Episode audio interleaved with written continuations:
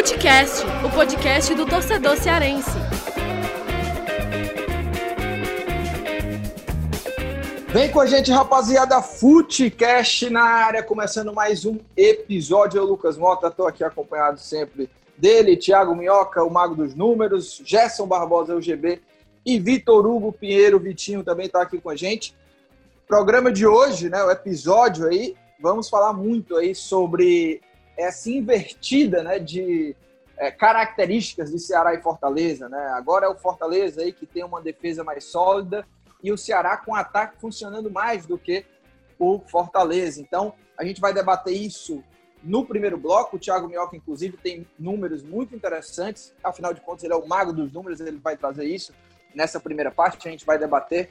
E na segunda parte, claro, a gente não podia esquecer o debate da semana passada, né? A polêmica escolha aí lá do Campeonato Cearense de priorizar o título final e o que o que, que uh, acabou tendo de consequências no fim de semana e o que é que pode dizer isso dessa escolha no Cearense ao longo da temporada. A gente vai debater isso no segundo bloco. Mas, é, para a gente não enrolar tanto, já vou começar aqui com o Thiago Minhoca, que tem números muito interessantes. Mas antes do Thiago Minhoca falar sobre esses números, né, é, é, esse detalhe desses números, só para deixar claro, né? O Fortaleza na Série A tem 12 gols em 13 partida, partidas, é o quarto pior ataque junto com o Botafogo, e a gente vai falar também sobre isso. E do lado do Ceará, né, que tinha assim é, o cenário de ter a melhor defesa, defesa sólida lá na Copa do Nordeste, na Série A, isso a gente já não está vendo, né? São 20 gols sofridos em 13 jogos. Defesa do Ceará está muito mal na Série A, mas já quero ouvir o Thiago Minhoca. Quais são os detalhes, Minhoca, de Ceará e Fortaleza que a gente está vendo uma invertida assim, de posição em termos de características, né, Minhoca? É isso, Lucas. É, a gente tem aí uma inversão, mas a gente vai abordar exatamente os problemas de cada um, né? A baixa efetividade do ataque do Fortaleza e o quanto o Ceará está tomando gols aí bem além do, do que a gente imaginava, né? Pelo que a gente viu lá na Copa do Nordeste. Então vamos iniciar aqui pelo Fortaleza. O Fortaleza, dessas 13 partidas que disputou, em apenas 5 fez mais do que um gol, e em 5 partidas delas, o Fortaleza não balançou as redes, o que é um problema, né? Se a gente contar, por exemplo, uh, aquela largada em que o Fortaleza larga sem fazer gols né, nos três primeiros jogos, foi fazer exatamente contra o Goiás lá na quarta rodada. Fortaleza até vinha ali, né, de uma sequência de cinco jogos marcando, mas agora contra a equipe do Atlético Goianiense voltou a não balançar as redes. Só que essa sequência de cinco jogos marcando, Fortaleza só fez um gol por jogo, né? Vê só de fazendo um em um, e aí esse ataque vinha sendo um problema. E aí eu tenho aqui uns dados para exatamente exemplificar essa baixa produtividade do setor ofensivo. O Fortaleza, em finalizações totais, a média já que a gente tem número de jogos diferentes para cada equipe, o Fortaleza tem a quarta mais baixa média de 10,3 de finalizações totais. Se a gente pegar em número de finalizações no alvo, o Fortaleza tem 2,8, arredondando aí, dá uns 3 finalizações por jogo. Exatamente, Fortaleza tem o penúltimo é, mais baixo né, índice de finalizações certas no gol. Só ganha mesmo do Curitiba, que tem 2,3. Se a gente pegar o número de finalizações totais para marcar um gol, o Fortaleza precisa de 11 finalizações para fazer um gol. Essa posição aí, o Fortaleza fica ali na 13 terceira colocação dentre as equipes que finalizam para marcar um gol, isso considerando as finalizações totais. Quando a gente pega as finalizações corretas, aí o Fortaleza é exatamente o sétimo melhor. Ele precisa de 3,08 para marcar um gol, dadas que as finalizações são corretas, ou seja, vão no alvo. E aí, para finalizar, a taxa, né, de o percentual de aproveitamento do Fortaleza nas finalizações, quantas o percentual delas acaba indo no, no alvo. O Fortaleza tem 27,6, exatamente, sendo o quarto pior, só melhor que Atlético Paranaense, Red Bull Bragantino e Curitiba. Em resumo, o que é que esses números estão dizendo? Fortaleza finaliza pouco, finaliza mal mas quando finaliza no alvo, acaba tendo uma alta taxa de conversão. E essa, digamos assim, é o primeiro mote para o nosso debate, né? Que é um time que. O que é que está precisando para melhorar? São as peças, são os jogadores, é o sistema, é a maneira de jogar. Qual. E aí já coloco para vocês, qual é o ponto principal que o Fortaleza está mais pecando para ter um baixo índice do setor ofensivo? É, o Thiago Minhoca trouxe esses bons números aí que dá para exemplificar assim um pouco desse momento do ataque do Fortaleza. Hoje o sistema do defensivo do Fortaleza está muito bem, né? Com destaque aí para o Paulão, para o goleiro também, o Felipe Alves. É, os laterais também, né? Quem entra está indo muito bem, mas o setor ofensivo realmente ainda está muito abaixo. E já antes do Vitinho, do, do Gerson falar, é, eu acho que faz. dá para entender um pouco desse momento ofensivo do, do Fortaleza também pelas características dos jogadores hoje que estão em campo e pelo momento desses jogadores, né? Porque, por exemplo, Romarinho, Oswaldo, David nunca foram goleadores, né? Mas, por exemplo, na temporada passada, Romarinho Oswaldo eram decisivos, né? Criavam jogadas decisivas e tinha o Wellington Paulista também que vinha fazendo gol. E hoje, esse cara, né, que é o Wellington Paulista, que ainda tá fazendo gol, né? Ainda é o artilheiro dessa equipe, mas tem vezes que o Ceni poupa ele, tira ele do jogo, é, tenta fazer um, um, jogo como foi esses últimos dois jogos, né? Tanto no Cearense lá como agora na Série A, por exemplo, que jogou sem uma referência e o David, né? Jogou ali por dentro e o David segue aí muito mal, né? Eu até peguei alguns dados do David, né? É, ele tem 13 jogos na Série A, não tem nenhum gol, tem duas assistências e só tem duas finalizações na direção do gol. Né? Em cinco jogos na Série A, o David é, não deu sequer uma finalização. E nesse último jogo do Fortaleza na Série A, se o David tivesse um aproveitamento melhor, o Fortaleza poderia ter sim saído com a vitória diante do Atlético Goianiense. Ele teve ali duas chances de frente para o goleiro, contra o goleiro Jean, mas não conseguiu vencer esse duelo. Mas, Vitinho, como é que você vê esse momento? O, o que é que está acontecendo com esse ataque do Fortaleza? Porque é, o Rogério não é que ele mudou o estilo de jogo do, do Fortaleza, né? Mas hoje a defesa é, se destaca mais do que o ataque, né, Vitinho? É, Lucas, como você colocou bem, eu vejo muito que esse ataque não é que esteja mais enfraquecido que em relação ao ano passado, né? Até porque em relação a peças não mudou tanto, né? Mais ou menos só uma peça que trocou efetivamente. Saiu o Edinho, né, que jogava muito ano passado, ele contribuía muito com gols, assistências, e chegou o David. Mas o principal ponto é essa má fase dos homens de frente que já está perdurando há algum tempo, né? A gente coloca o Oswaldo nesse, nessa sequência ruim, né? Que ele não está produzindo tanto, ele é um cara que é essencial para o Fortaleza produzir bem ofensivamente, não tem conseguido atuar bem. O Fortaleza hoje é um time que tem muita dificuldade para quebrar as linhas de marcação do adversário, né? Depende muito do Romarinho e quando você centraliza muito esse jogo em apenas uma peça, né, para quebrar a linha, acaba facilitando muito a marcação do adversário, né? Porque se torna bem mais previsível você dar conta apenas de um jogador. Porque o David também não consegue engrenar uma boa sequência de jogos, né? Ele até consegue, ele tenta, mas não tem aquela conclusão efetiva. É um jogador que erra muitos passes no momento decisivo, perde gols, assim, não tá numa boa fase, né? Talvez ele até precise de um gol para retomar uma boa fase, mas eu confesso que eu já tenho boas dúvidas aí se realmente o David vai conseguir render pelo Fortaleza o que se esperava dele, né? E muito por conta do alto investimento que foi feito. O jogador que foi comprado, se não me engano, por 5 milhões de reais, né? Maior contratação da história do Fortaleza, então se espera bem mais dele. E também tem a questão Wellington Paulista, né? Que como é uma temporada atípica, essa que nós estamos acompanhando hoje, com muitos jogos de campeonato cearense, Copa do Brasil que vai começar aí para o Fortaleza, tem a Série A. Então, assim, ele é um jogador que já veterano não tem condições de jogar todos os jogos. E, assim, quando ele não está em campo, o Fortaleza nitidamente tem dificuldade de gols, né? De concluir as jogadas. E quando ele não joga, é um time que troca muita bola, tem dificuldade de atacar. Quando ele joga, isso também acontece, mas quando ele joga, a gente percebe que tem ali uma referência e tem um jogador que é bem capaz de produzir gols. E no banco ele não tem essa opção, né, para o Wellington Paulista, ele não tem essa reposição. O Carilson foi embora, não agradou tanto, o Thiago Orobão ainda não é um jogador pronto. Então, assim, se não tem o Wellington Paulista, o Fortaleza é, costumeiramente sofre para balançar as redes. É, e Gerson, você acha que está faltando peças também nesse setor ofensivo do, do Fortaleza? No, na temporada de 2019, a gente viu o Rogério Ceni rodar muito mais esse quarteto ofensivo a cada partida, né? Hoje a gente vê uh, os jogadores ali, esse quarteto sendo repetido a cada partida, né? Uma mudança ou outra, como foi nesses últimos dois jogos aí que ele tirou o Elton Paulista, mas hoje, por exemplo, Fortaleza não tem um reserva é, imediato para o Elton Paulista que o Rogério confie, né? É, porque o Thiago Arobó tá aí, mas não tem ganhado tantas chances. O Ederson também está na elenco, nem está jogando. o Edson Carius foi embora, o Fortaleza segue ainda aí no mercado, é, buscando um camisa 9, né? Vários jogadores foram oferecidos, né? Ricardo Oliveira, que foi para o Curitiba, o Ricardo Bueno, que jogou inclusive no Ceará, né?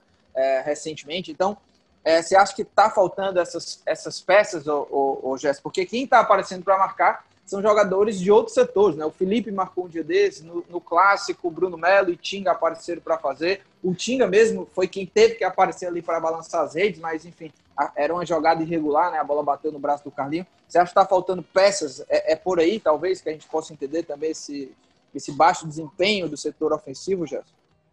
Olha, Lucas, eu acho que assim, é, até depende um pouco de, obviamente, mais opções por conta daquilo que o Thiago Minhoca já vem falando já há muitas semanas, né? O que dá a entender é que o Rogério não confia tanto nos reservas. Então, é, se não há essa confiança para dar oportunidades, o jeito é de fato é, procurar no mercado. Mas eu acho que assim, é, o mercado hoje, para todos os clubes, está muito difícil, né?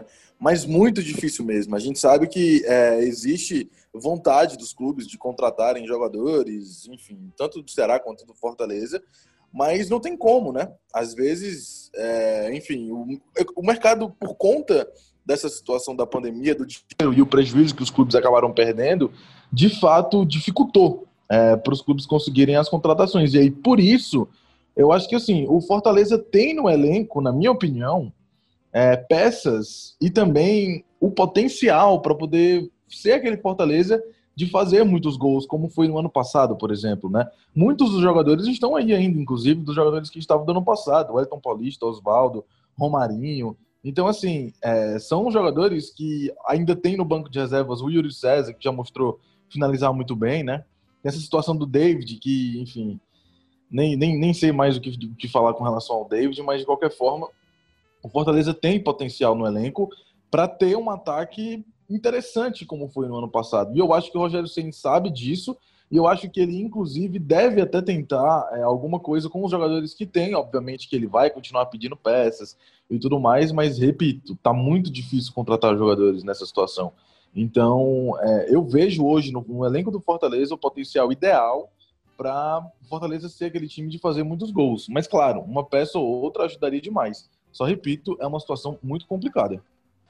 E aí, Thiago Minhoca, você que trouxe os números, o que é que você também, o que é que você vê, assim, qual é a tua análise hoje sobre esse setor ofensivo? E, Thiago Minhoca, você já pode até emendar depois de você falar aí, der sua análise sobre o Fortaleza, também sobre os números aí da defesa do Ceará, tá beleza? Beleza. Olha, o Fortaleza ele tá com essa dificuldade ofensiva não é só pelo Campeonato Brasileiro, né? A gente viu ali na retomada do futebol, na Copa do Nordeste, em que ele não produziu muito contra o esporte, não produziu até mesmo contra o América de Natal, né? Naquele primeiro jogo em que veio os jogadores do banco e até conseguiram virar, mas a produção do time já não estava tão boa assim e está demorando muito, né? Muitos jogadores não estão correspondendo, por exemplo, Yuri César, que começou muito bem, no primeiro toque dele com a camisa do Fortaleza já foi fazendo gol, aí depois teve o segundo jogo marcando, o terceiro também, mas é um jogador muito instável, porque agora a exigência é maior.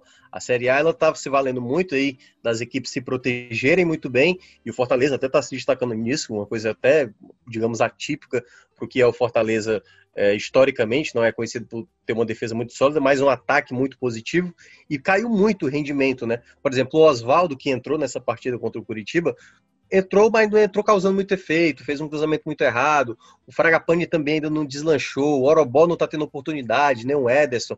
Liberou o Carius, como o Vitor falou. Uh, o próprio Madison, né, que era um jogador do lado do Corinthians, também praticamente nem, nem foi mais utilizado e também já foi devolvido.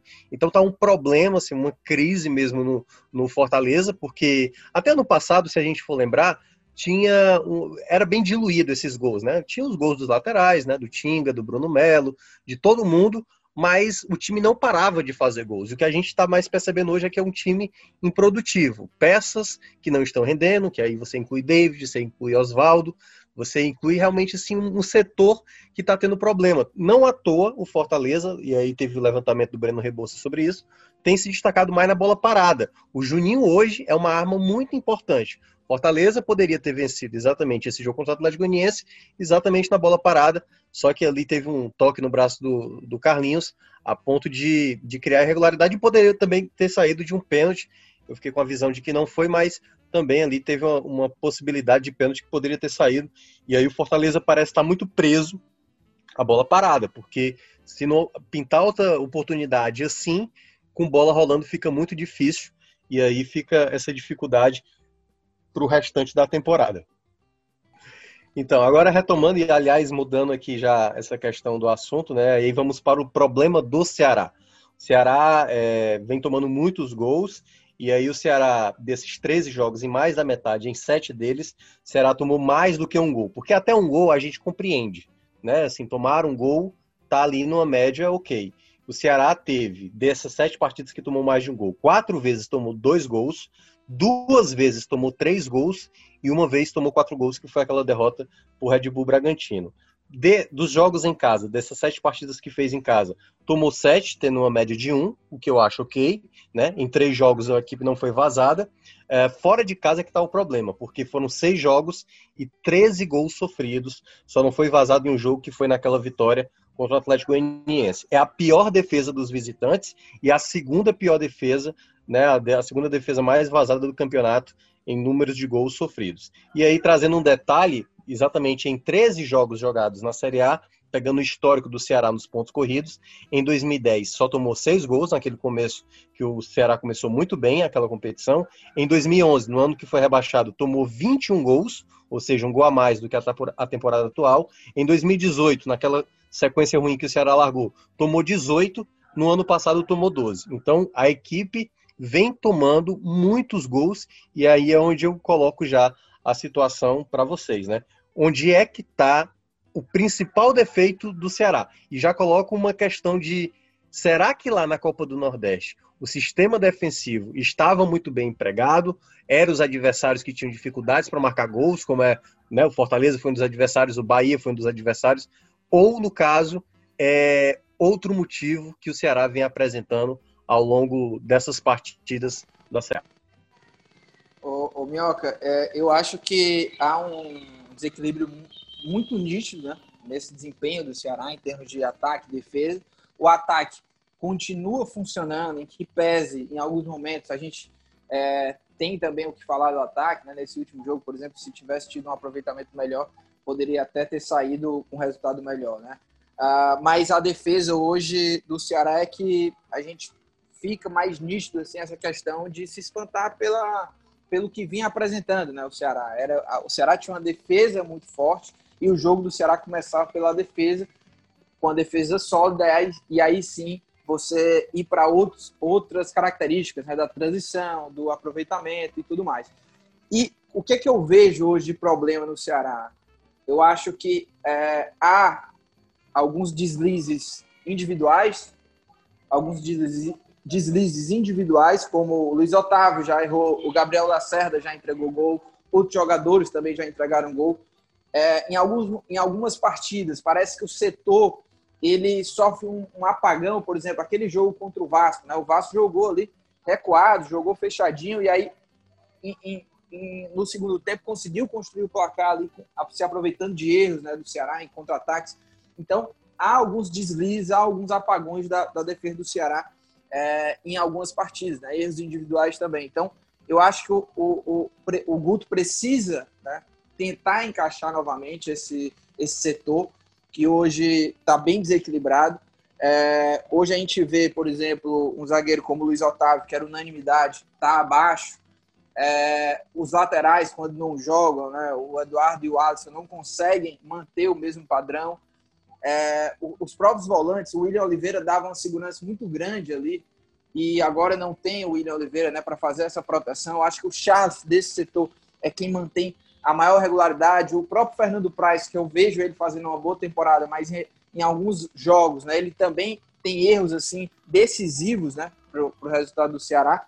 Então precisa achar esse equilíbrio. Eu acho que na Série A, diferente do que aconteceu na Copa do Nordeste, o Ceará não abriu mão uh, em nenhum jogo ali da forma de jogar. Jogava sempre esperando mais o adversário. Eu acho que na Série A, não que o Ceará tenha mudado de postura, mas eu vejo hoje o Ceará abrindo um pouco mais, abrindo a mão, às vezes, é, desse estilo de jogo. Às vezes saindo mais, não sei é, como é que o Guto está vendo isso, mas é, eu, eu, eu tenho visto isso assim, do Ceará, de um time que às vezes sai mais, talvez poderia segurar um pouco mais para jogar, sim, no contra-ataque, né?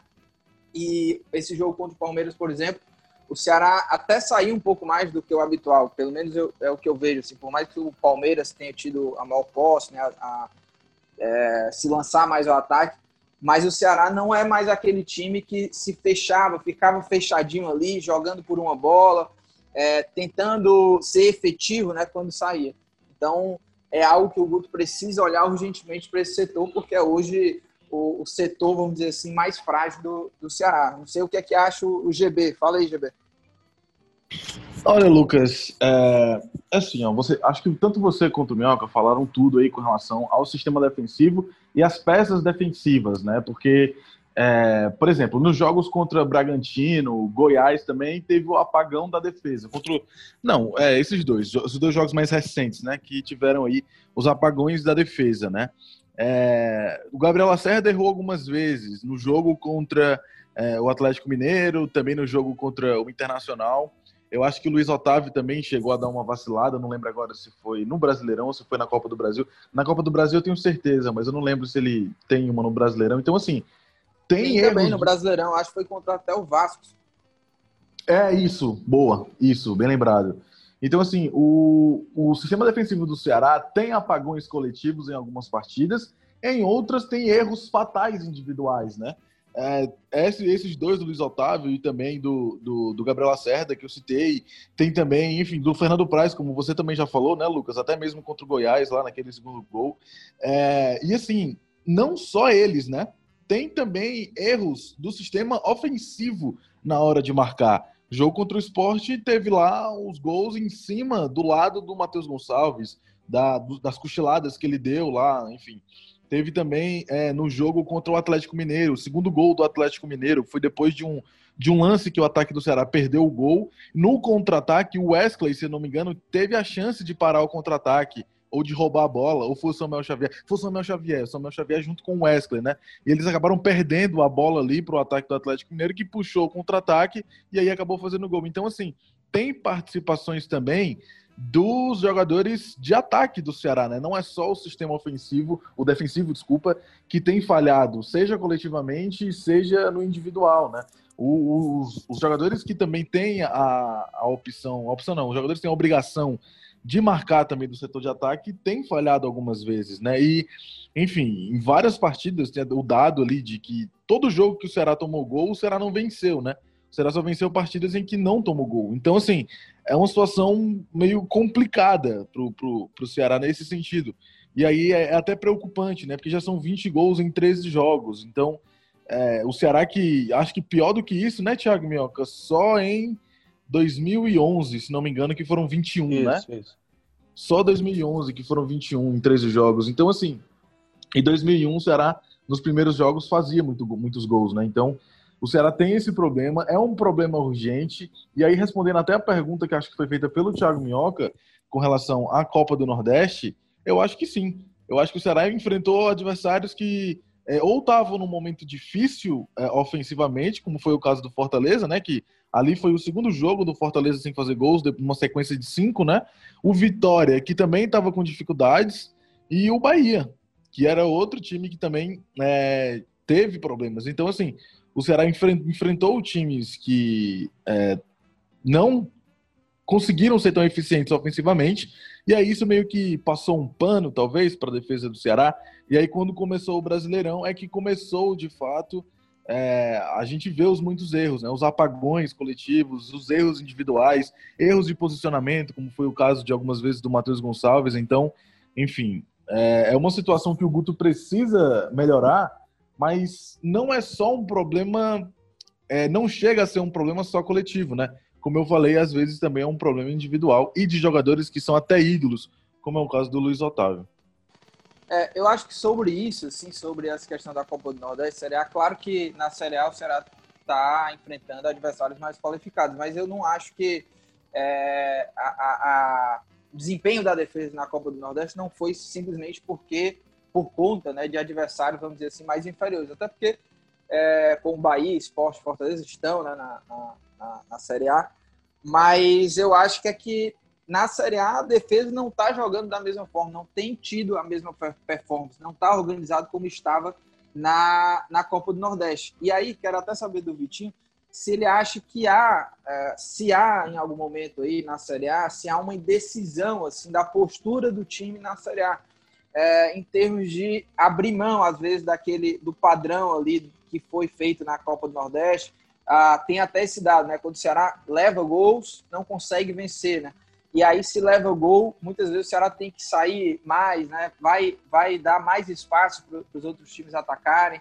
Você acha que há uma indecisão nesse sentido, assim, do Ceará e que isso acaba prejudicando o sistema defensivo de dar mais espaço do Ceará, ter que sair mais e acabar se expondo também mais, ô Vitinho?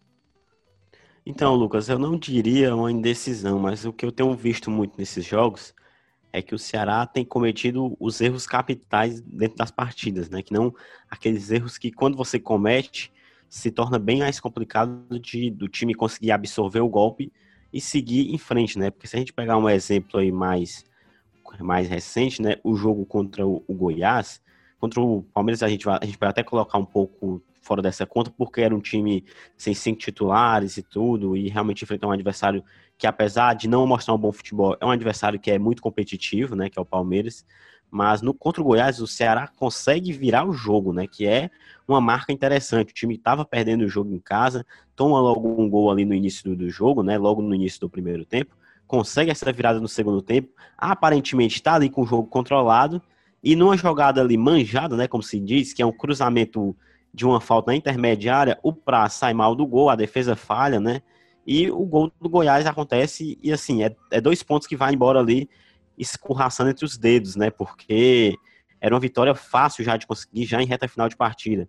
Se a gente pegar um pouco também do jogo contra o Vasco, o Ceará, beleza que tinha uma dificuldade muito grande de atacar, mas estava um jogo controlado, né? Não estava sofrendo.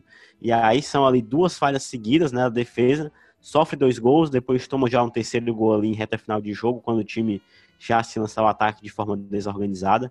Então, o que eu vejo que falta para o Ceará é ter essa organização, como você colocou, Lucas, se a gente usar ou não o exemplo da Copa do Nordeste, mas a gente via que na Copa do Nordeste era um time muito organizado taticamente, né? Dificilmente se desorganizava. E tá faltando um pouco disso para o Ceará do Guto, né? Essa organização durante os 90 minutos. É não cometer erros, né? Porque uma Série A, você sabe que erros não podem ser tolerados, né? Tem jogos que um erro coloca todo o restado a perder, como o Ceará já saboreou esse, esse doce veneno aí esse amargo veneno, né, digamos assim, em vários jogos. E vejo também que o Ceará é um time que ofensivamente hoje, né, consegue produzir, mas falta realmente esse poder de reação, né? De quando você toma o gol, você ter essa atitude para buscar o um empate ou até buscar uma virada, né? Como o Ceará pôde até ter conseguido em outros jogos, mas deixou de escapar a vitória, por exemplo, contra o Goiás, poderia até ter vencido o Palmeiras também, porque criou jogadas para isso, apesar de ter tomado pressão, mas assim, são jogos que dá para vencer no detalhe, né? Mas quando você comete erro, infelizmente, fica muito complicado para conseguir um resultado positivo. Aliás, Lucas, ah. eu, eu, vou até logo é, para dar minha opinião aqui, né, já que eu abordei mais a questão dos números, um detalhe que eu percebo assim, é, e aí pegando, englobando tudo que vocês mencionaram, nesse debate em que o, o, o, GB colocou, que eu até fiz a pergunta, do desempenho da Copa do Nordeste relacionado agora aos adversários mais pesados na Série A, eu até concordo com você, Lucas, que essa questão, o desempenho estava muito bom defensivamente, mas uh, eu lembro que uma coisa que eu pontuei logo após o título da Copa do Nordeste era exatamente uma questão, acho que eu apontei até no primeiro jogo da final da Copa do Nordeste. Quando o Ceará toma aquele gol do Bahia, não deu tempo do Ceará, digamos, se, é, ter um tempo para se des... como é nem sei como é a palavra. Desistir. Como é que é? Me ajuda aí, pô. Desestruturar. É, Desestruturar. Boa, Desestabilizar boa. também. Essa era a palavra. É porque é segunda-feira, ainda estou dormindo. É. Em, em, todo caso, o gol do Ceará na, naquela final saiu de maneira imediata, né? O Sobral basicamente faz o gol no minuto seguinte. E aí eu, eu sempre tive a dúvida do Ceará quando ele sai atrás do placar porque muda muito o panorama do jogo. Toda vez que o Ceará sai na frente do placar, o jogo fica muito no molde dele, né? Que é se defender muito bem, para quase não permitir para o adversário criar possibilidades, e o Ceará vinha apresentando muito. O que eu percebo nos últimos jogos é que o Ceará está desgastado muito mentalmente, e aí a gente percebe, até com uma certa frequência, gols em início de partida, como foi o caso do jogo do Goiás, né? Já tinha acontecido isso ah, naquela partida contra o Vitória na Copa do Brasil, em que o Ceará tinha uma vantagem por um gol e larga logo perdendo de dois gols de diferença. Então, assim, tem momentos pontuais e o final da partida, né? Toma o gol do Fortaleza praticamente ali na última bola, toma o gol também no finalzinho contra o Palmeiras, já tinha tomado gol assim também Uh, em, em, começo de partida, como no caso do Red Bull Bragantino, uma jogada assim que a defesa toda ficou parada. Então, esses detalhes, eu acho que eles são componentes da carga de jogos, do emocional e tudo mais.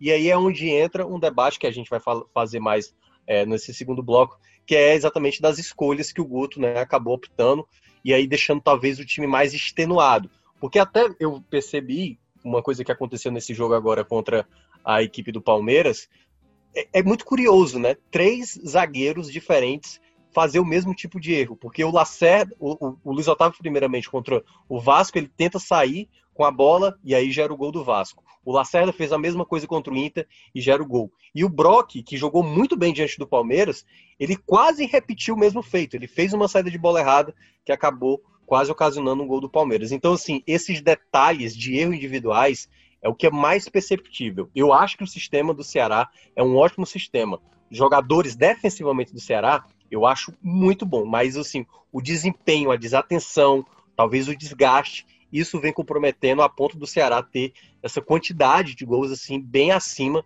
do que se esperava, né? O Ceará não dava para a gente imaginar que estaria tomando tanto gol como vem tomando essa Série A. São 10 gols tomados nos últimos cinco, só não tomou gol diante do Flamengo.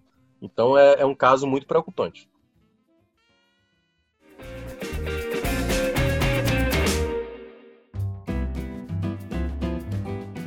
E a gente entra nessa segunda parte, né? O Ceará que acabou derrotado pro, para o Palmeiras, jogando fora de casa. O, o Fortaleza acabou empatando sem gols contra o Atlético Goianiense em duas partidas que, pelo que foi o jogo né, de Ceará e Fortaleza, as duas equipes poderiam ter tido melhores resultados. Mas vamos lá, né? Vai ter briga, falou... vai ter briga, vai? Não, talvez, talvez. Mas olha, muito se então... falou. É, ó, meu, muito posso, se falou. Eu, eu posso ah. começar com uma enquete com vocês, porque tá. eu acho que ela, ela tá. vai ajudar no, no, debate. Certo? Tá certo. Vai lá, eu vai fiz, lá. Eu fiz uma enquete no meu Twitter e eu fiz a seguinte, seguinte pergunta. É, tem, tem dois presentes para as equipes cearenses, um para o Ceará e outro para Fortaleza.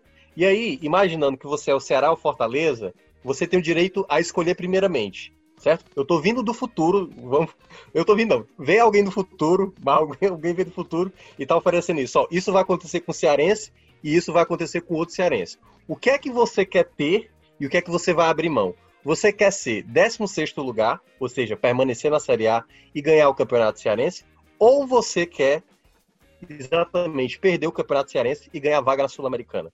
Até agora, no momento que, eu, que ainda tá rolando a votação, tá dando mais de 80% a galera que é a sul-americana. E aí eu queria saber de vocês. E aí, só lembrando, se você escolhe um, você tá dando exatamente para o seu adversário, para o seu rival, a outra condição. Ou seja, se você é. for 16 campeão cearense, você tá dando a sul-americana para o seu rival e fazendo ele de serviço. E aí a mesma coisa vale se você escolher a sul-americana, você tá dando o título do campeonato cearense e ainda o fazendo na Série A. O que é que vocês fariam? É, e, e, sendo campeão ainda se mantendo né, na Série A, né? É isso? Isso, exatamente. É. Não, olha, eu acho que é, é óbvio, para mim, assim, é, é, uma questão de escolha muito óbvia em termos de você querer é, qual que é o peso maior, né? Você se classificar para a Sul-Americana ou ser campeão. É claro que é se classificar para a Sul-Americana, mas eu acho que é, você não, não é algo, por exemplo, a escolha lá, né, de ter jogado o Cearense, porque eu defendo, né, de ter jogado com os titulares, para mim não exclui a outra possibilidade, né, de você, além de ser campeão, você poder, obviamente, ir bem também na Série A, se classificar para a Sul-Americana ou até outra coisa. O Bento está aqui na minha frente, mas vamos lá. É, eu. Mas, mas fosse, deixa, é, não, deixa pra, só os meninos fosse... responderem, que aí é bom não, se fosse para nessa enquete aí, nessas duas escolhas, é óbvio que é sul-americana, né? É. Permanecer sul-americana. Mas eu acho, Minhoca, que é, para mim não faz muito sentido, não, essa enquete. Porque não, não, é uma, eu, é eu sei, eu sei. É falei, é porque assim. A, Ó, é, só para deixar claro, aqui não é negócio de certo ou errado, é só é só pra gente não, começar o debate, porque aí o, o meu ponto vai, vai, ser a partir disso. Mas é só pro, pro Vitor e pro também falar, assim, também sul-americana seria a, a, escolha mais certa. Abrir mão, assim, não é abrir mão, tipo assim, tudo bem eu penso se eu garantir a sul-americana, o meu rival ficar em 16 lugar e até ganhar o Cearense, é isso? GB, Vitor Hugo, acho que ninguém pensa diferente disso. Alguém pensa diferente? Não, eu não. Pra mim é sul-americana e o rival ganhando o campeonato estadual. É, e aí, Vitor Hugo? Não, eu também tô nessa. Eu vou com a ampla maioria lá do Twitter e com a maioria aqui do Footcast também. Pronto. É, não dá para é, deixar é. de lado o glamour de jogar uma competição internacional. É, agora, Minhoca, então, deixa eu já, deixa eu já falar, Lucas, porque... Lucas. Ah. Não, mas assim, ó, até, até pra colocar pra ti, aqui você tá desvantagem, né? A gente já debateu tá isso aqui nervoso, na semana passada. Tá nervoso. Mas só pra... Vamos lá. Cara, é... só porque eu quis debater sobre isso. Há claramente uma importância no contexto da temporada, que é a Série A. A Série A ela, ela te dá mais benefícios, certo? Então, o ponto que eu quero destacar, e aí é o ponto que tu pode rebater, é claramente você pode, em alguns momentos, fazer força máxima para determinados jogos e para outros não. E aí a pergunta vai exatamente, dado o contexto que aconteceu neste final de semana. E aí só vai valer para esse final de semana, porque a partir de quarta-feira, Ceará e Fortaleza já basicamente vão pensar entrar com o time principal, embora tenham perdido jogadores aí por mais tempo. Na tua visão, a escolha, ela ainda foi realmente a melhor? Tipo, ter que, por exemplo, talvez não seria melhor, eu, eu faço essa pergunta para ti, entrar com o time mesclado no campeonato estadual, no jogo de ida, do que não ter o time principal no jogo do final de semana, que poderia ter trazido é, algo melhor para o campeonato, é, para a Série A, né, que é, digamos, a principal competição? Sim, sim, eu mantenho ainda o que eu disse, né, de achar que é, para a final, o Campeonato Cearense, por conta também de até mesmo manter a coerência, de ter jogado com os titulares desde o começo, você, eu acho que não dá para abrir mão de uma final. Final é final, já falei isso no Futebol do Povo, até mesmo aqui, né, no programa passado, a contexto histórico e tudo, então eu acho que Ceará e Fortaleza acertaram sim de jogar a final com força máxima, porque é, vale título, é, é clássico rei, e você precisa jogar com os seus melhores jogadores. Eu acho que é, o fato disso, né, o fato de jogar com o time titular e depois, porque o debate ficou muito concentrado até no Ceará, né? Porque o Ceará acabou derrotado, o Ceará vinha de uma maratona maior, mas o Fortaleza também acabou é, poupando titulares, né? Foram quatro titulares poupados, se eu não me engano, nesse jogo contra o Atlético Goianiense. O Ceará não tinha cinco, né? E acabaram que nenhuma das equipes conseguiu né, é, os resultados, bons resultados, né, porque o Fortaleza empatou, o Ceará perdeu. Mas vamos lá, eu acho que o fato de você ter colocado força máxima não exclui a possibilidade de você ir bem na Série A. É, eu acho que, como eu já falei até no futebol do povo, né, o, o, a, a, o desempenho do Ceará na, na Série A e o desempenho do Fortaleza na Série A não vai, não, vamos dizer, o Ceará não vai cair ou o Ceará é, ou Fortaleza não vai cair simplesmente pelo fato de ter jogado essa partida e ainda tem o jogo da volta, né? Não sei como é que vai ser a estratégia das equipes. Eu acho que eu não vejo esse peso tão grande como vocês colocaram, né? Em termos de, ah, porque jogou e agora o planejamento vai ser afetado e tudo. E eu, eu, é, é isso que eu penso, entendeu? Eu acho que é, é, mais ou menos por aí. Não vejo que uma escolha por ter é, jogado com os jogadores titulares no Campeonato Cearense não vai ter um peso, não vai ser algo definitivo para Ceará e Fortaleza é, na sequência da Série A. Ceará poupou, né? Enfim, os jogadores desgastados vindo, Samuel Xavier e, e o Bruno estavam, na verdade, até lesionados, né? O Bruno com a questão do, do, da cabeçada, o Samuel lesionado desconforto muscular, não jogaram. E do lado do Fortaleza, né, o, o Bruno Melo não jogou também por conta de uma pancada na cabeça. O Oswaldo começou no banco, tinha sentido também lá no Campeonato Cearense. O Wellington Paulista começou mais uma vez no banco. E o Gabriel Dias também né, saiu para a entrada do time. Então, é, essa é a minha opinião. Eu, eu mantenho ainda aquele mesmo posicionamento. Se tivesse que falar de novo, se a gente voltasse no tempo, sabendo que, o que, é que aconteceu no fim de semana, por exemplo, né, eu ainda mantenho. Acho que não dá para você abrir mão dessa final aí do do Campeonato Cearense, é, Clássico Rei, final, vale título, então essa é a minha opinião. Ô GB, Vitor Hugo, e aí, o que, é que vocês acharam em termos de consequência, né? Porque houve sim uma consequência, claro, né? Os times é, a partir do momento que você colocou os titulares, você poupou nesse fim de semana, mas como é que vocês veem a longo prazo, né? Porque para mim, eu acho, volto a dizer, né? A escolha do Campeonato Cearense, desse jogo né, do meio da semana, eu não vejo algo como um peso definitivo para a sequência dos clubes aí num campeonato tão longo como a Série A. O que, é que vocês acham disso, começando pelo GB aí? Olha, é, assim, o que eu, que eu falei naquela época no Futebol do Povo e também falei aqui no Footcast é o seguinte: não é uma consequência no resultado final, no produto final. É uma consequência a curto prazo, uma consequência que você vai ter nos jogos subsequentes, enfim, nos jogos seguidos ali, é, os jogos seguintes, né, no caso, ao jogo do Campeonato Cearense. Vamos lá. É, o, o Ceará perdeu naquele jogo o Samuel Xavier. O Samuel Xavier não enfrentou a equipe do Palmeiras, tá com desconforto muscular e não viajou com o quarteto que foi poupado contra o Palmeiras. Ou seja, vai ser desfalque também para o jogo contra o Atlético Paranaense, ainda machucado, né? O Bruno Pacheco, a situação dele poderia ter sido ainda pior. E outros jogadores que também poderiam ter acontecido para o Ceará, para o Fortaleza igualmente. Então, assim, é aquilo que a gente vinha falando, né? O Ceará não fez um, uma rodagem interessante. Tava sempre a mesma base.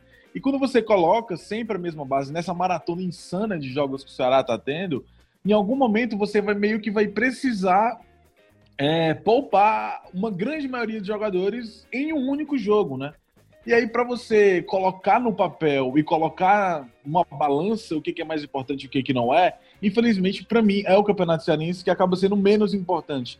Para mim, acaba sendo o jogo que tinha que poupar, né? O Fortaleza, repito, vinha ali de duas semanas cheias, né? Então aí os jogadores já estavam com fôlego, estavam descansados e tal. Eu acho que o problema maior gira em torno do Ceará, né? Porque o Ceará estava ali, estava com 23 jogos seguidos é, antes do clássico, né? Jogando desde o dia 13 de julho, teve semana que jogou é, três vezes em seis dias. Então, assim, é uma situação que o Ceará estava é, vivendo, enfim, é, e precisava em algum momento poupar os seus jogadores. Aí não poupou no Campeonato Cearense, perdeu o Samuel Xavier por pelo menos agora dois jogos, é, perdeu o Bruno Pacheco por um e precisou poupar três peças fundamentais para o time principal contra o Palmeiras. E depois do jogo contra o Palmeiras, pelo menos eu fiquei com a impressão que se o Ceará tivesse com um time titular, poderia ter conseguido um empate, quem sabe, entendeu?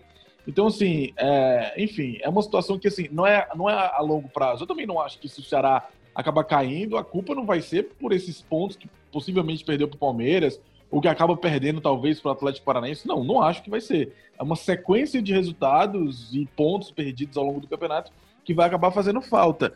Mas, é, pensando no curto prazo, tem uma consequência direta nesses jogos logo depois do clássico, que para mim acaba sendo fundamental. Enfim, todo jogo, a gente sempre fala que todo jogo de uma Série A é importante para a tabela, todo ponto é importante. Esses jogos também têm sua importância, esses jogos logo depois do clássico, assim como vai ser lá depois do dia 21. Então, assim, é, não é a longo prazo para mim. O grande problema é a curto prazo nos jogos seguintes ao jogo do clássico. E aí, Vitinho, como é que você vê também essa sequência né, dos próximos jogos aí de, de Ceará e Fortaleza aí na Série A? Né? O Ceará enfrenta o Atlético Paranaense fora e o Fortaleza joga uh, dentro de casa contra o Atlético Mineiro. É, Lucas, assim, são dois jogos complicados, né? Tanto para o Ceará como para o Fortaleza. Eu também fico com você nessa, nesse pensamento de que é, ter colocado titulares no Cearense não vai ser o fundamental para sacramentar, na pior das hipóteses, um rebaixamento para a Série B. Não vai ser esses jogos que vão ser o fiel da balança, né? Toda uma conjuntura, toda uma construção de 38 rodadas. É, vejo que o Fortaleza acho que pagou um pouco mais caro que o Ceará nesse último final de semana, né? Porque o Fortaleza jogava em casa contra o Atlético Goianiense. É um adversário que é ali do mesmo campeonato do Fortaleza, né? Fortaleza ali, peça por peça, é, acho que tem até, tem até um time melhor, né, que o Atlético, de Atlético Goianiense, é, dos jogadores titulares e tudo, assim, talvez estivesse com seus 11 principais ali, todo mundo saudável poderia ter vencido, né, até porque mesmo com o time um pouco mais poupado ainda conseguiu ser superior ao adversário, criou mais, colocou bola na trave, perdeu gols, poderia até ter saído com a vitória. Eu vejo que, assim, eu defendo que o Fortaleza pagou o preço um pouco mais caro dessa consequência na última rodada. O Ceará eu vejo que não pagou um preço tão caro, porque assim, quando você vai olhar a tabela no começo do campeonato, você vê que um jogo para enfrentar o Palmeiras lá no Allianz Parque é um jogo que, se você conseguir um empate, é lucro, né? Então, assim, uma derrota é o esperado. Então, talvez eu não sei se foi isso que o Guto pensou, mas talvez, pode ser que o Guto tenha ali achado que, por já ser um jogo contra um adversário do, da parte de cima da tabela, que seria realmente já em condições normais, mesmo com o elenco principal, ser difícil uma, uma vitória, ele fez essa escolha, né? Ele foi obrigado até a fazer essa escolha de poupar os titulares, né? Teve que deixar cinco titulares de fora, jogadores que são essenciais aí para o sistema do Ceará. É, projetando um pouco aí essas próximas rodadas, o Fortaleza tem um confronto duríssimo contra o Atlético Mineiro, né? Atlético que depois de um certo período de instabilidade deu aquela engrenada de novo no Campeonato Brasileiro, né?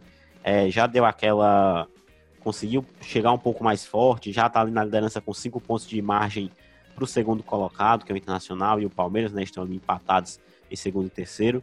Vejo que o Fortaleza vai como franco atirador, né, mesmo jogando em casa. O Atlético só joga uma competição, né, só joga o brasileiro, então é um time que não vai fazer questão nenhuma de poupar, porque só joga isso e a principal obsessão que é conquistar o brasileiro, muito por conta do forte investimento que fez. Para o Ceará, eu vejo que é um confronto mais fácil de conseguir pontuar lá contra o Atlético Paranaense, né? Um time que não vem tão bem, é um time também que está em maratona de jogos, assim como o Ceará. É, o Atlético sem a torcida não tem conseguido ter um desempenho tão forte dentro de casa, né? Quanto teve em outras temporadas, em que PS também tem um elenco bem mais limitado, né? em relação a 2018, 2019. Vejo que o Ceará com seus alguns titulares a mais, né, que vão jogar nesse próximo jogo, pode muito bem trazer o um empate ou até mesmo uma vitória lá da Arena da Baixada. Minhoca, é, rapidinho, você quer acrescentar mais alguma coisa aí para a gente fechar o bloco e ir para as dicas Sim. aleatórias? É, é claro, assim, é, é, sempre importante a gente ressaltar. Não é por conta dessa decisão dessa última semana de colocar as equipes principais no Campeonato Cearense que a gente vai ter que justificar uma, um não objetivo final ao final do campeonato por conta dessa decisão que foi feita nessa semana. Mas essa decisão ela estará inserida em todo o contexto. Quando a gente for relatar, ah, Ceará e Fortaleza, por exemplo, o Ceará empatou contra o Goiás antes do Campeonato Cearense. O Fortaleza empatou com o Botafogo em casa, também deixou escapar dois pontos. Esses serão dos componentes na hora da avaliação e entrará também esse jogo contra o Palmeiras, assim também o próprio jogo contra o Atlético Goianiense. Porque foram escolhas feitas, Lucas, queira ou não, foram escolhas feitas. Ceará e Fortaleza, se caírem para a Série B, e aí não é só por conta dessa escolha, é, eles ainda continuarão se enfrentando possivelmente na final do Campeonato Cearense. Ceará e Fortaleza podem bater na Série D, que possivelmente nos próximos 10 anos eles se encontrarão aí um chute seis vezes mais ainda, como está sendo a América de Natal e ABC, estão lá na Série D e estão sempre se enfrentando no Campeonato Estadual. O contexto do Campeonato Cearense em meio à Série A, para mim ele mudou e por isso que eu não acho que havia necessidade nem de um e nem de outro. Por mais que Fortaleza tenha tido até mais folgas, não acho que haveria necessidade. O pensamento deveria ter sido para o final de semana, para os jogos mais importantes da Série A. Porque esse sim é um jogo que vale mais. Enfrentar Flamengo, enfrentar São Paulo, enfrentar Palmeiras, essas equipes não é tão simples e futebol cearense nunca esteve tão habituado como nas últimas temporadas vem fazendo. Perder isso, correr o risco de perder isso no final da temporada, eu acho, como até falei de maneira até bem é, pesada lá no futebol do povo, eu considero até um, uma burrice, assim, porque você tem que priorizar aquilo que vai lhe dar um ganho maior mais à frente. Mas eu entendo perfeitamente quem, né, obviamente, é, defende essa ideia de colocar o time principal, até por conta de um título, mas eu acho que Ceará e Fortaleza deveriam ter pensado mais no algo que é mais valioso para a temporada, que no caso é a Série A. Então partiu dicas aleatórias, hein, Thiago Minhoca?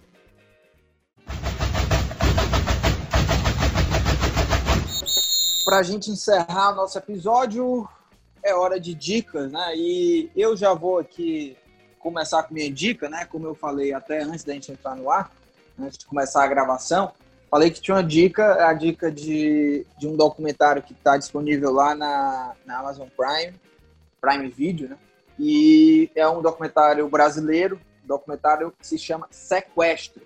É um documentário de 2009 falando sobre o sequestro no Brasil e vale muito a pena, hein? Eu, inclusive, assisti no domingo à noite, já meia-noite para uma hora da manhã, fui assistir depois de acompanhar os jogos da Série A, NBA, fui dormir assistindo esse, esse filme documentário.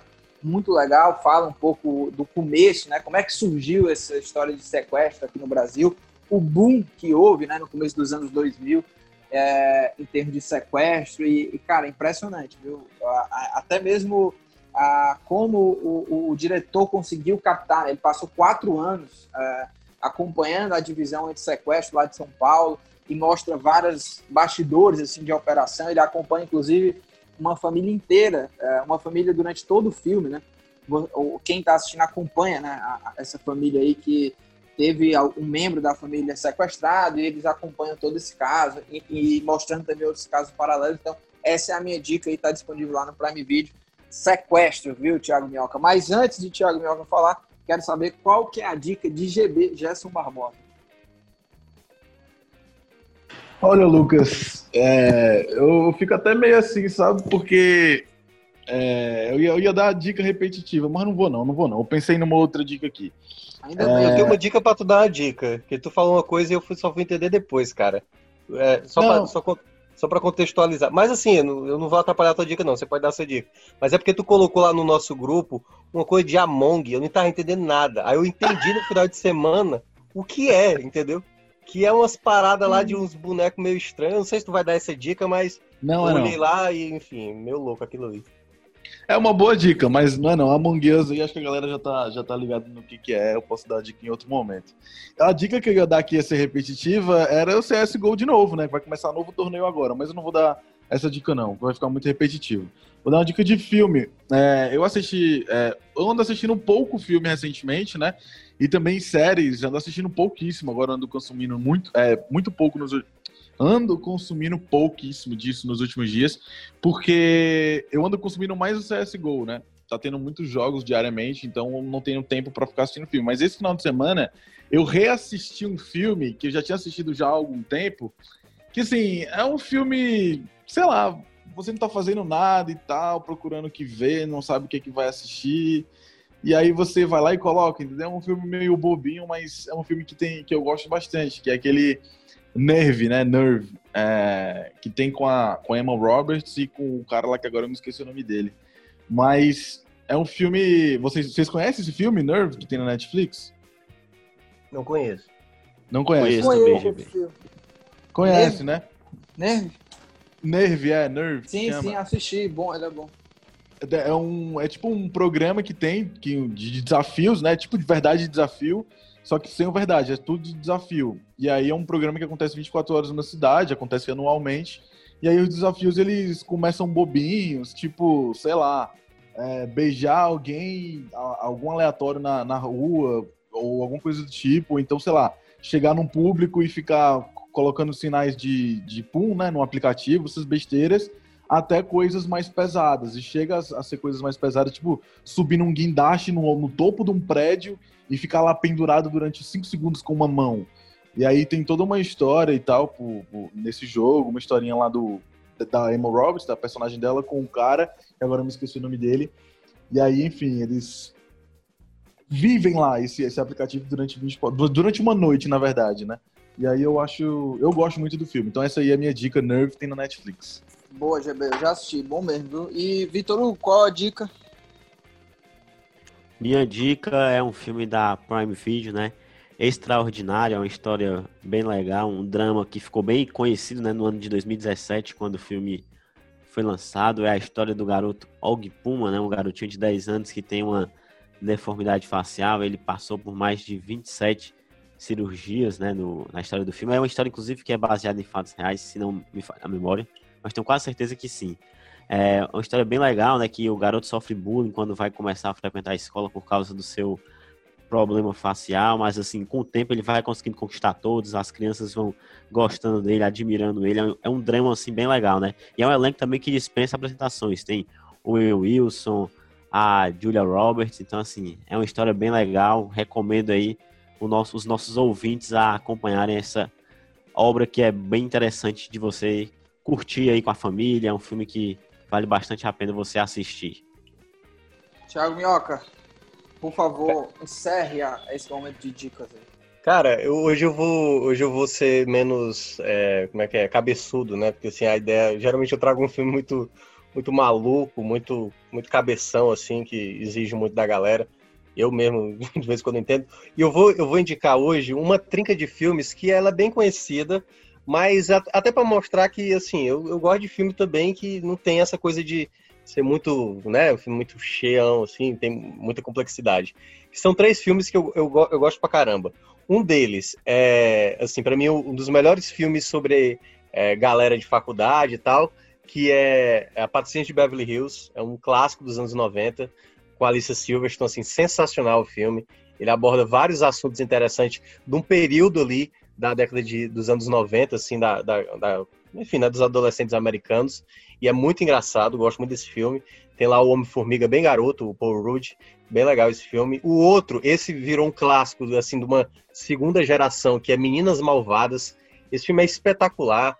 A, a Rachel McAdams é maravilhosa de vilã e tal. Ela faz lá uma, uma né, tipo uma líder, você já deve ter assistido, que ela lá com as amigas delas e tal, e tem a garota que vem do sul, então é bem legal também esse filme, assim, acho que muita gente já deve ter assistido. E a terceira dica de um filme bem batido, esse talvez, talvez não sei se as pessoas já assistiram, mas acho que vocês já assistiram, que é Show de Vizinha, que é a história de um garoto que ele vai tentar entrar numa faculdade para tentar ser presidente dos Estados Unidos, né? Porque lá nos Estados Unidos as pessoas se preparam para ser políticos. É, e aí tem, chega uma vizinha que ela é atriz pornô.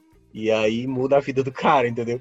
São três filmes que você pode considerar bobo, mas o contexto que trata a história, ela é muito relevante. Tem muita coisa legal que é discutida no filme que, assim, muita gente pode achar que o filme é bem superficial, mas tem muita coisa legal para acompanhar. Então são essas três dicas aí de filmes que eu acho que boa gente, boa parte das pessoas já, já chegou a assistir.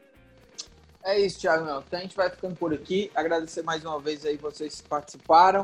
Uh, lembrando que este podcast é uma realização do Povo Online. Roteiro Vitor Hugo Pinheiro e na edição nossa querida Mariana Vieira. A gente vai ficando por aqui. Até a próxima. Valeu!